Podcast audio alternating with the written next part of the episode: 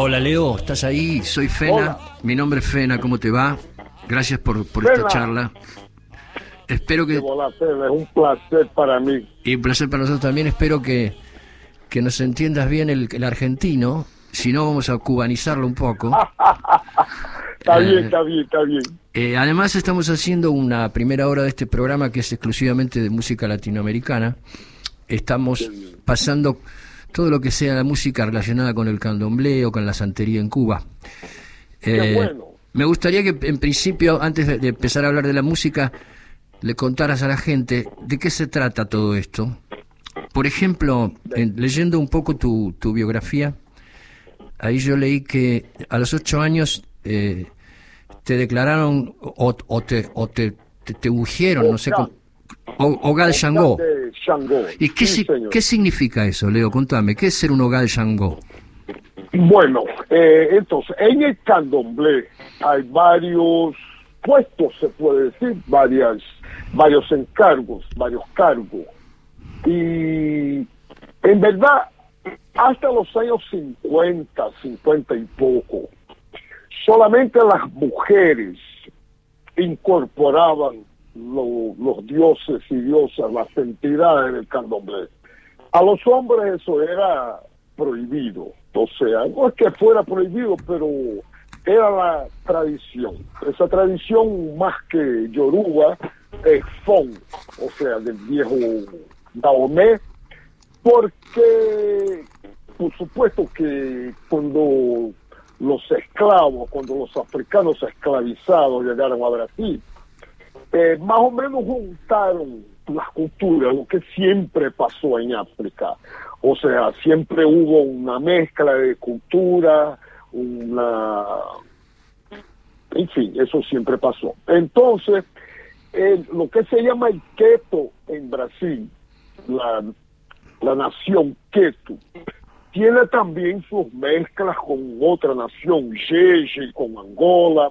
Pero bueno, para responder tu pregunta, eh, entonces, además de ser lo que llamamos de Adoshu, que es la persona que incorpora la entidad, el dios o, la diosa, el orisha, el orisha, hay varios otros, hay varias otras funciones, otros cargos, como decimos acá. Y entonces para los hombres se creó ese, ese título más o menos genérico, ¿no? De Ogan. Entonces hay varias clases de Ogan. Ogan, pero el Ogan a la vez es el que tiene la función de tocar el tambor. El tambor es una, una pieza fundamental de la religión de todo el proceso de la ceremonia, de la ceremonia, no se hace nada sin tambor. Se puede hacer, pero lo, más adecuado, lo más propio es que tenga tambor. Eh, entonces, el hogar a la vez, el, el que toca el tambor, tiene una función primordial y muy importante en todas las ceremonias y en todo el proceso eh, de las ceremonias del candomblé. Incluso el tambor, una de las funciones del tambor, estamos hablando del candomblé en Brasil. Sí. En Cuba hay ciertas diferencias, pero bueno, tanto, tanto en Cuba cuanto en Brasil, uno, una de las funciones de los encargos del tambor es propiciar la, se me escapa el término, eh, la posesión la posesión. La, posesión de los orillas, o sea, de, ¿no? Los, los, orillas, para explicar a la gente, los orillas son las deidades, son los dios, todos los dioses o los santos que tiene la, el candomblé, ¿no es cierto? Exactamente, eso mismo es. Y te hago una pregunta, y, te hago una pregunta, en el candomblé, además de los tambores, ¿se pueden agregar otros instrumentos?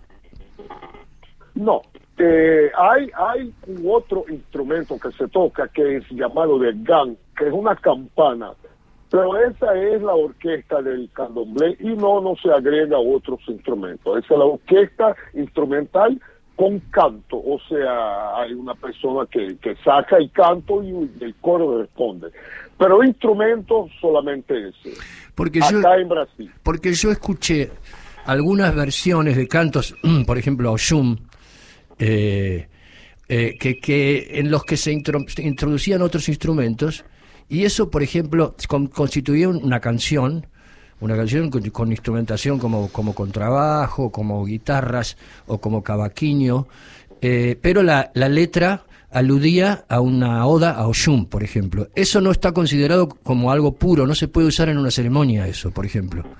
No, de ninguna manera. O sea, eso será una versión artística, musical. Perfecto. Eh, de un de un canto, de, de, un tema que se utiliza, o sea, de una de un canto sagrado, ¿no? Que se utiliza en la ceremonia. Pero no, en la ceremonia no hay no hay otros instrumentos. ¿Y eh, en qué idioma se cantan los, los cánticos? ¿Son, ¿Son todos en, en idiomas africanos? ¿O, o también? Sí, sí, sí. ¿sí? ¿En, en, en qué idiomas bueno, africanos? Bueno, vamos a explicar esto. Eh, ¿Me están llamando aquí? Eh, parece que sí. Bueno, sí, sí, bueno, ya... ¿A, ya lo ¿a, dónde, ¿a dónde está, ¿A dónde estás vos en este momento? Estoy, estoy en mi casa, en el estudio, acá en el cuartico, pero, Pero, me eh, estaba llamando el portero. ¿En qué ciudad estás? Oye, ¿puedo atender esto? No, ¿verdad? Estamos en el medio del programa. Estamos en el medio de una entrevista, yo diría que no lo atiendas ahora. Eh, y que, y Bueno, que, y que lo- entonces que ¿en, qué ciudad, ¿En qué ciudad estás en este momento, Leo? En Río de Janeiro. Vamos a volver a tu pregunta eh, sobre las lenguas, ¿no? O sea, en verdad, las tres naciones que, que tenemos, Ketu, que sería Yoruba, Sí. y Angola, que sería Bantu, y Jeji, que sería Ewe, Fon. Todo, todo de África, entonces- África, es África Occidental, ¿no? Exactamente, Ok. todo África Occidental. Sí. sí, sí, sí, sí.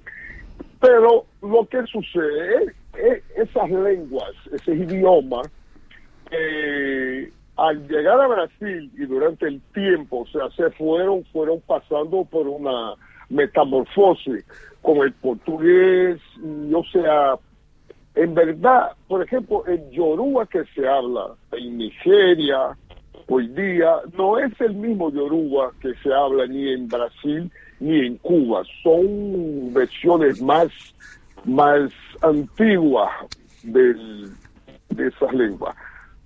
Ajá. O sea, o sea, al, lle- al ¿cómo llegar, o sea, al llegar a América, no solo se mezclaron o se sincretizaron, por, utilizar un término más correcto, se sincretizaron con otras religiones, sino también los idiomas. ¿Es cierto? O, o sea, no es Bueno, un. El, eh, el yoruba vendría a ser, para poner una comparación, nosotros no hablamos el español de España, nosotros hablamos un español del Río de la Plata que fue mutando con los años. Lo mismo ha pasado con estos idiomas, ¿verdad? Bueno, más o menos sí. En verdad lo que sucede es que digamos que el yoruba que se habla, o sea, el nagó, como se llama, que se habla en Brasil, en el candomblé, en las ceremonias y en, en todo eso, es el idioma que se hablaba entre los yoruba en aquel entonces, ¿me entiendes? Cuando Ajá. vinieron para acá esclavizados. Ajá, ajá. ajá. ¿Me explico? Sí, sí, sí, sí, entiendo, entiendo. Y, Pero bueno, no, no, no, lo que yo estaba diciendo, por ejemplo, en la nación Angola hay una cosa característica que se utilizan muchas palabras en portugués. ajá, En las otras, en las otras naciones, Lucumí, Jeje, exclusivamente idioma africano. claro, porque, Pero porque Angola fue una colonia Angola- portuguesa, fue una colonia portuguesa también. Angola. Bueno, mira, por curiosidad, en Cuba sucede lo mismo. O sea, la nación Bantu, eh, que es el Congo, también se utiliza de palabras en castellano. Ajá. Entonces no sé si eso es una característica Bantu de absorber, no sé, no sé, no sé, no, no te lo sé decir eh, así académicamente exactamente por qué No, no, importa, pero quedó muy claro. Acá la tengo Alicia Beltrami, que es mi coequiper, que te quiere hacer una pregunta. Hola, Leo. Un placer. Hola, Alicia. ¿Qué haces, querido? Eh, quería consultarte algo. La música, dentro de toda ceremonia religiosa, tiene como una función, ¿no? Ya sea la evangélica, las ceremonias de nuestros pueblos originarios, como los cantos de los ícaros que acompañan, son cantos de sanación o que acompañan los viajes de sustancias psicodélicas, o en la católica determinada función también al inicio o en el gospel. ¿Qué función tiene la música en la ceremonia de candomblé? Eh, es siempre la de eh, potenciar, como dijiste vos, eh, propiciar la posesión o tiene diferentes momentos durante la ceremonia y diferentes funciones? Diferentes momentos, diferentes funciones, eh, cantos específicos para situaciones específicas. Eh, por ejemplo, cuando se prepara un baño de hierba, que es una cosa fundamental tanto en el candomblé como en la santería cubana, eh, los cantos entonces son específicos para esa función y hay una secuencia específica también. Eh, cuando se está haciendo determinada ceremonia hay determinados cánticos. Eh, los cantos en su mayoría, los cantos de la ceremonia, digamos, los cantos de la fiesta del candomblé, porque los otros cantos, las otras ceremonias son ceremonias más internas, o sea, un aleyo, como se dice en Cuba, una persona que no sea iniciada no puede participar de una ceremonia de esa. Pero la fiesta, que es la parte pública de, la ceremonia, en donde los orichas eh, eh, vienen eh, cuando se da la posesión y bailan y, y todo eso, esos cantos son también específicos para la fiesta, o sea, son cantos que en su mayoría hablan de atributos de los orichas y de sus poderes, de sus características, y el canto, el tambor y los pasos de la danza están todos intrínsecamente y o sea, son indisociables. Claro, qué interesante. Y eso, esa, mm, en tu cargo, por ejemplo, el cargo que es como una especie de, de sacerdote, ¿no? Que toca el, el tambor batá. Vos, vos no estás en trance en una ceremonia, ¿no? No, pero el batá el tambor batá, que es la pasión de mi vida, es específicamente cubano. O sea, vino ah. de África, por supuesto, vinimos todos, todo vino de África, y pero en Cuba, de la misma manera, o sea, en la diáspora, ¿no? O sea, la cultura africana de cada lugar eh, tomó características propias. A, bueno, ver, eh, Leo, Leo, te quiero hacer una pregunta para, para comprender un poco lo que le explicaste a Anicia. El pattern, el patrón rítmico de cada ceremonia está estipulado. Esto, esto es algo que me, llama la atención, digamos. ¿El, patrón rítmico está estipulado? Sí, sí, sí.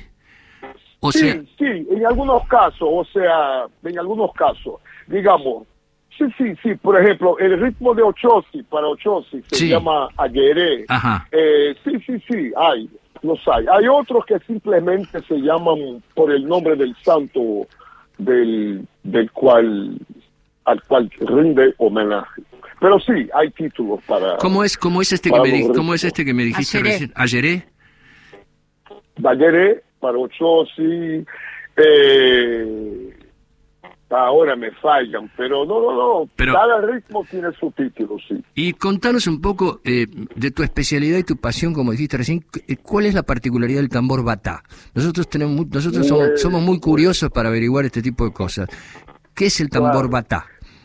Bueno, el tambor batá, eh, como les dije, vino de, de África, vino de Nigeria, pero en Cuba Nigeria no, porque Nigeria, o sea, es una denominación colonialista que, que engloba varios pueblos, varias etnias diferentes.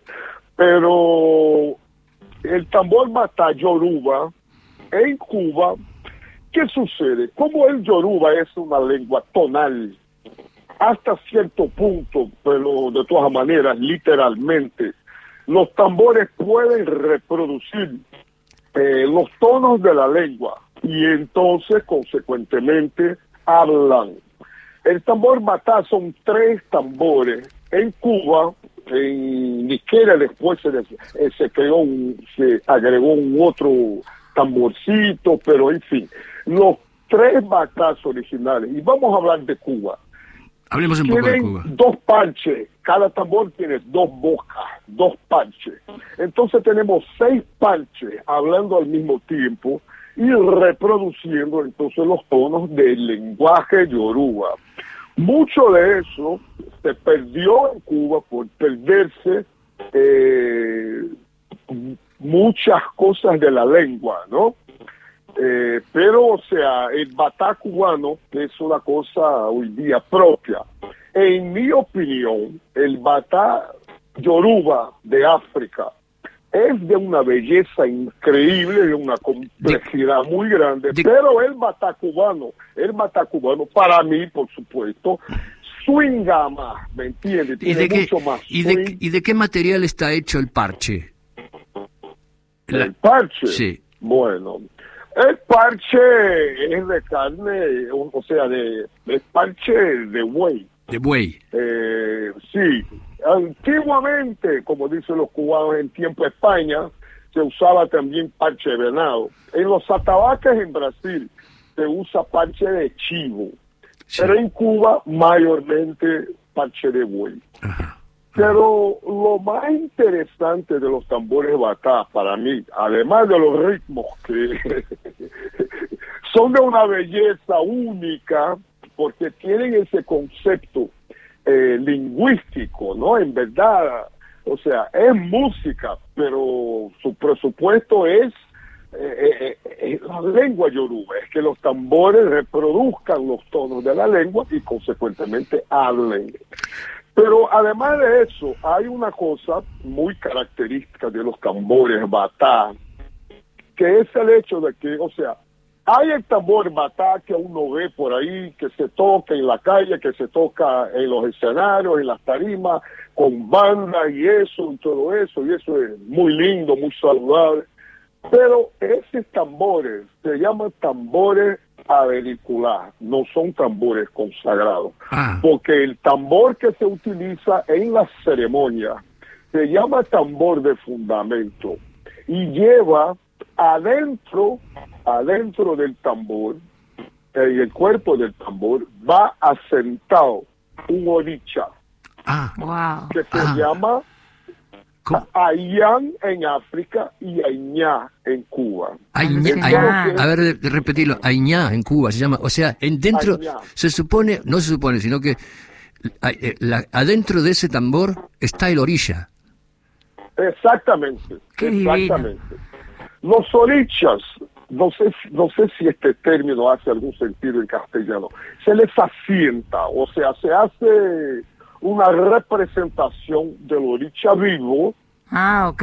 Pero, o sea, es lo que llamamos el asentamiento, ¿no? O sea, en donde está ahí, eh, adentro de una sopera, de una, una un receptáculo de madera, o sea, y el oricha básicamente son piedras y caracoles. Una representación, claro, claro, entiendo. Sí, una representación, pero que al mismo tiempo o sea, es la energía viva de aquel oricha. Sí. O sea, ahí está el oricha. El oricha, por supuesto, no se contiene en, una representación de esa, en un asentamiento de ese, pero este es el oricha. Sí. Ahora, Leo, para vos eh, poder tocar esos tambores, tuviste un proceso de iniciación que, que es un proceso, ¿no? De seguro, claro. Seguro, okay, okay. seguro.